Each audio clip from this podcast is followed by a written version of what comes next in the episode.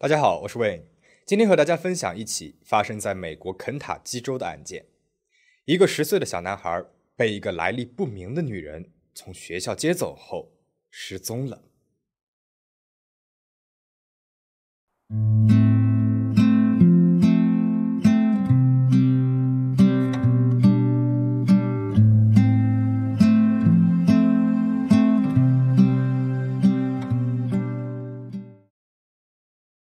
美国的肯塔基州有一个地方叫做伦敦，和英国的那个伦敦同名。这是一个安静的乡村小镇，边上被群山环绕着。镇上的人基本上都是祖上好几代生活在这里的。一九九二年十一月二十五号，第二天呢就是感恩节假期了，家家户户都在为即将到来的感恩节忙碌着。中午十一点，镇上的小学佩斯西小学的学生们都在期待着中午的特殊的午餐。因为第二天就是感恩节了，学校呢就为学生们准备了特殊的午宴。十岁的五年级小学生斯科特贝克对于即将到来的假期尤其的兴奋，因为这个假期啊，他的爸爸答应他会带上他一起上高速长途旅行。斯科特的爸爸多尼他是开长途货车的，而斯科特呢很喜欢坐在爸爸的货车上，跟着爸爸的车到其他州去。这在他看来就好像是和爸爸旅行一样。斯科特的爸爸妈妈离婚了，因为爸爸经常在外，斯科特大部分时间都是和妈妈露丝在一起的，所以他非常的珍惜和爸爸在一起的时间。当天下午三点钟，斯科特的妈妈露丝来到了学校，准备接儿子。原定的计划是，斯科特坐三点的大巴去附近的外婆家，爸爸第二天一大早就会去接他。但这是露丝第一个不和儿子过的感恩节。所以，他很想自己来接儿子，送到外婆家去，在节前再看看他。露丝来到了学校，但是老师都说没有见到斯科特。露丝想，也许是斯科特坐大巴去外婆家了吧，所以呢也没有在意，便自己去上班了。到了下午六点钟，外婆打电话给露丝，问她是不是把斯科特接走了。露丝这才知道斯科特不在外婆家，那他会不会还留在学校呢？露丝马上赶到了学校。但是这个时间点，老师们都已经回家过节了，只有校长还在办公室里面。露丝来到了校长办公室，说明了情况。校长打电话给斯科特老师的时候，无意间露丝看到桌子上面有一本学生进出学校的登记名册。他打开了一看，发现中午十一点二十分的时候，一个名字叫做帕特里夏·史密斯的人把斯科特给接走了。露丝是认得这个名字的。她的前夫多尼有一个表姐，就叫做帕特里夏·史密斯。露丝几年之前见过他一次，但是很奇怪啊，这个帕特里夏他不是斯科特的监护人，他是没有权利不打声招呼就把斯科特接走的啊。校长给管理这个名册的前台秘书打了电话，秘书确认六个小时之前斯科特被一个叫做帕特里夏的人接走了，他还让那个人登记了。秘书回忆，帕特里夏戴着深色的假发，戴着眼镜。这个年头戴假发也不稀奇，他就没有在意。十一点十五分的时候，帕特里夏走进来，说自己是斯科特父亲的表姐，要带斯科特去他爸爸那边。当时斯科特正好吃完午饭，经过前台。秘书跟他说了这件事情之后，斯科特看起来很兴奋，也没有流露出对于这个女人害怕的神情，反而是兴高采烈的收拾好书包。跟着这个女人走了，儿子在他不知情的情况之下跟着另外一个人走了，这让露丝非常抓狂。他马上打电话给前夫多尼所在的货车公司，经理说多尼运货去了，这会儿还在高速路上呢，联系不上他。而露丝她又不知道帕特里夏的住址和电话，于是马上报了警。警察很快就找到了表姐帕特里夏的家，但是帕特里夏说自己根本就没有去接斯科特，而且帕特里夏的外貌。和秘书所描述的外貌是不一致的，而且他也有不在场的证明。警方呢就追踪了学校附近方圆一百英里的所有叫帕特里夏·史密斯这个名字的女人，找到了四个同名的女人，但是这些人都说自己当时在家，而且他们也都不符合秘书所描述的长相。警方去了斯科特同学的家里面，同学回忆说，见斯科特和一个年轻的女人一起离开了，还说看见他们上了一辆车，这辆车有四个门。但是他们不知道这是什么型号的。同学还说，斯科特离开的时候很开心，一直念念有词要和爸爸一起去高速了，一点都不怕这个女人。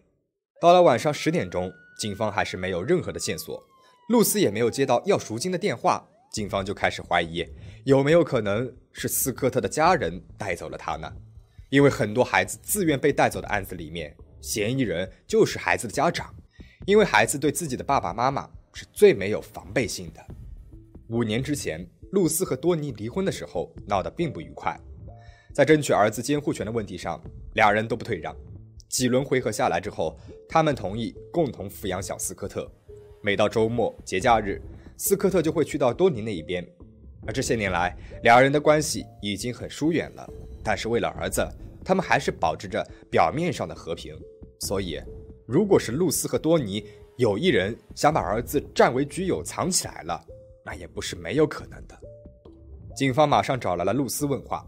露丝说了那天他自己的行程。然后他告诉警方，他怀疑是多尼现任妻子斯蒂芬妮搞的鬼。露丝说，斯蒂芬妮和多尼结婚九个月，自从他俩结婚之后，每次斯科特从多尼那边回来之后，就会说他再也不想去爸爸那边了，还说斯蒂芬妮对他不好之类的话。露丝说，当时自己也没有多想，觉得儿子可能是在挑这个新后妈的刺儿。但是现在斯科特被人带走了，他又想起了儿子说过的话，觉得斯蒂芬妮嫌疑很大。但是在警方这边看来，也许露丝是嫉妒前夫和新妻子，所以才会说出这样的话。因为代入想一想，每次斯科特去多尼那一边，就变成了多尼、斯蒂芬妮、斯科特他们三个人成了快乐的一家三口。说是露丝因为嫉妒而陷害斯蒂芬妮，也不是没有可能。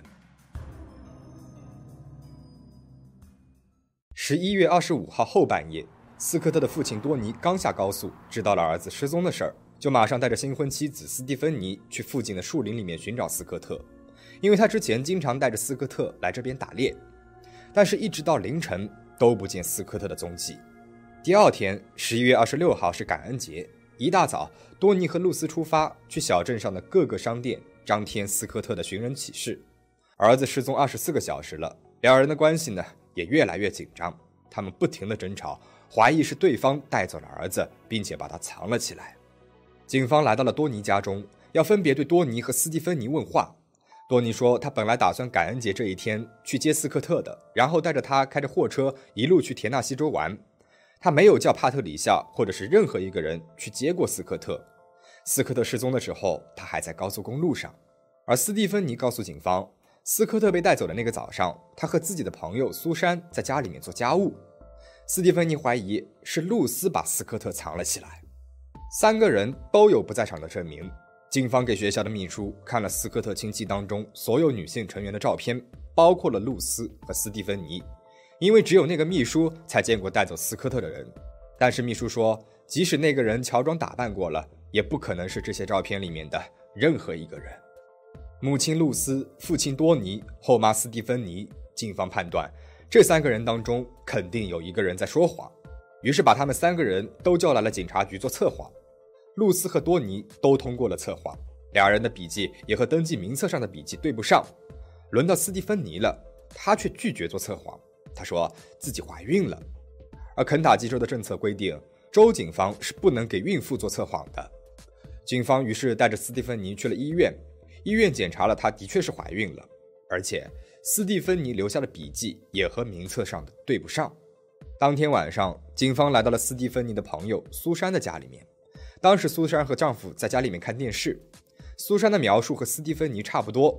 她还补充，大概是十一点的时候，斯蒂芬妮接到了朋友的电话，说周末想要聚一聚。苏珊给了警方那个朋友的电话号码，那个朋友也说当天的确是和斯蒂芬妮通过电话，但是电话具体几点不记得了。那天晚上，小镇迎来了初雪，但是小斯科特还是音讯全无。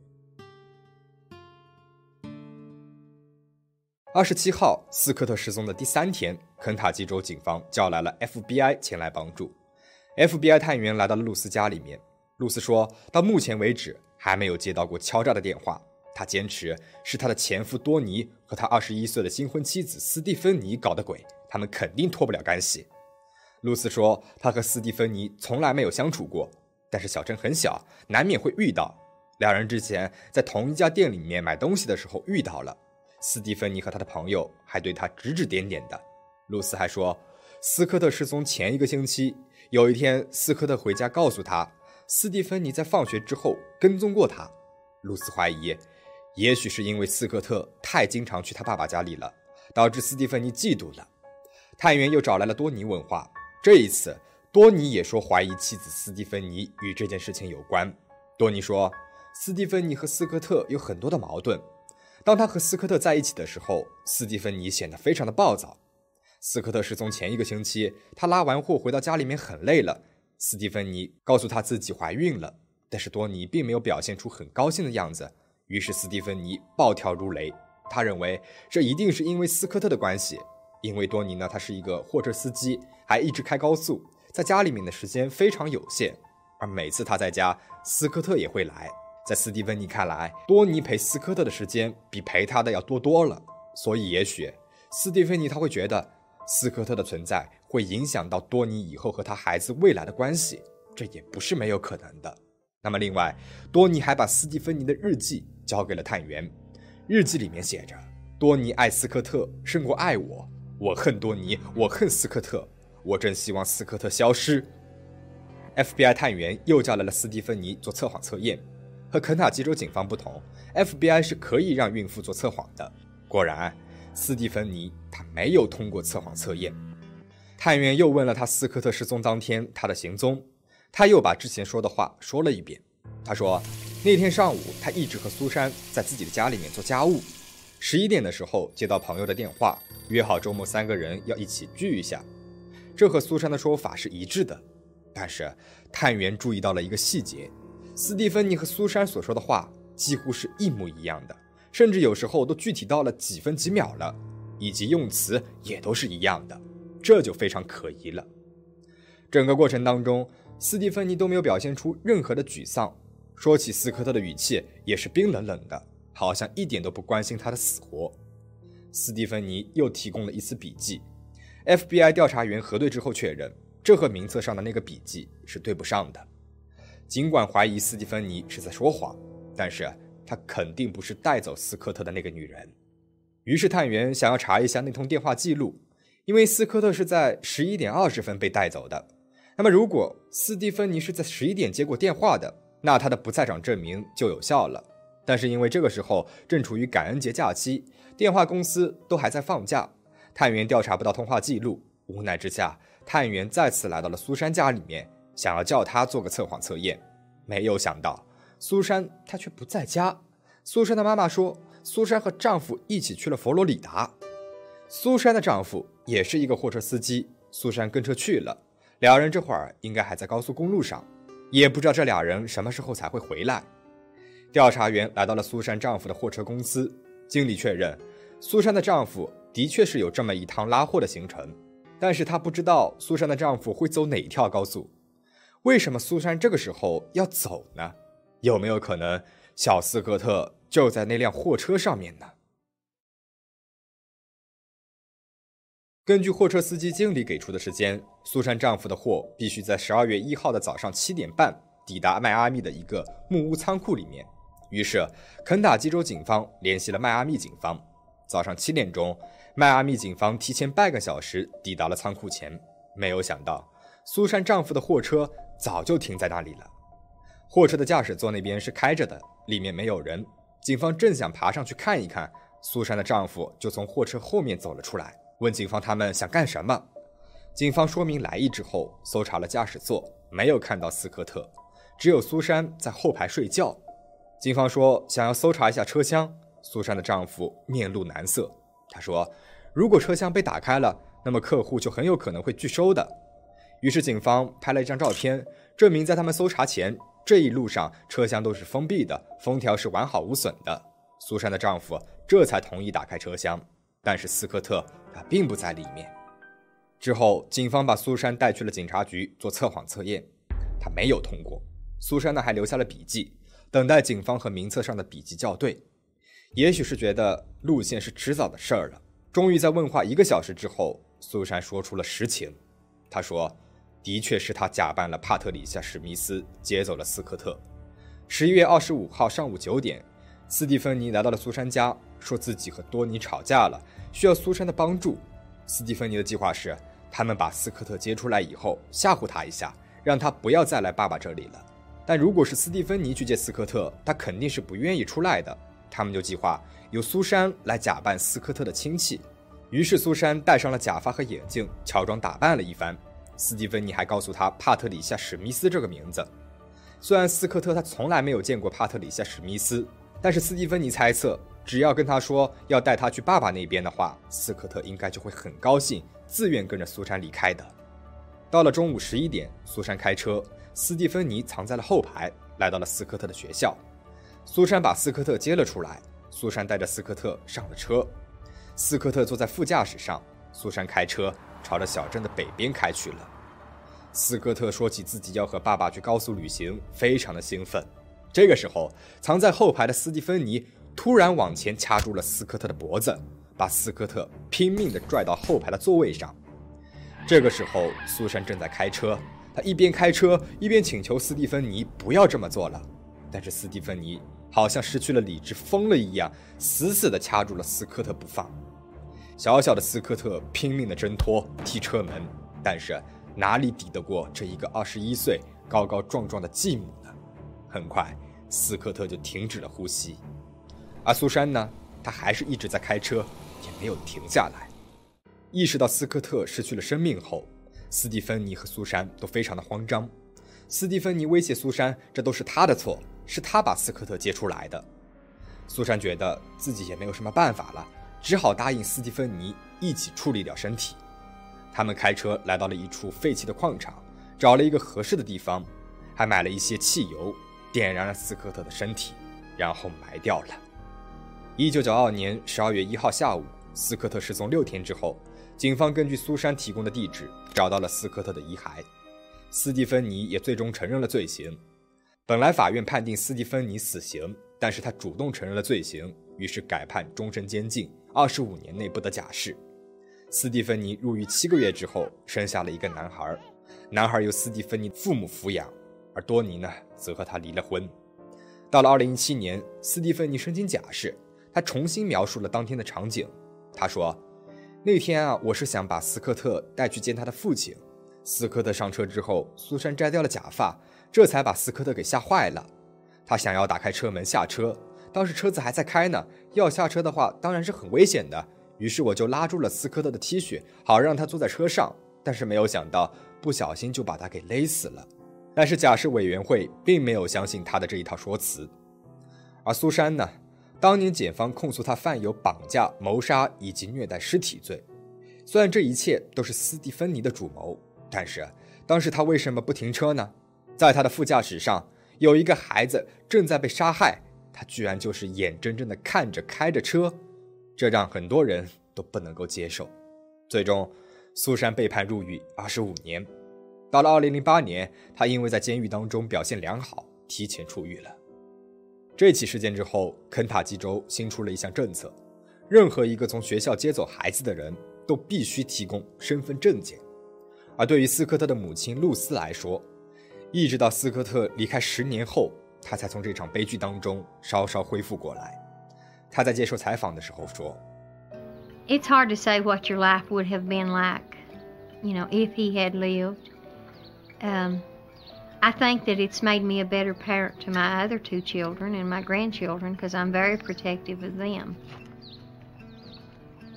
故事到这边就讲完了。今天讲这起案件，是希望提醒有小孩子的家长们，一定一定要告诉小孩。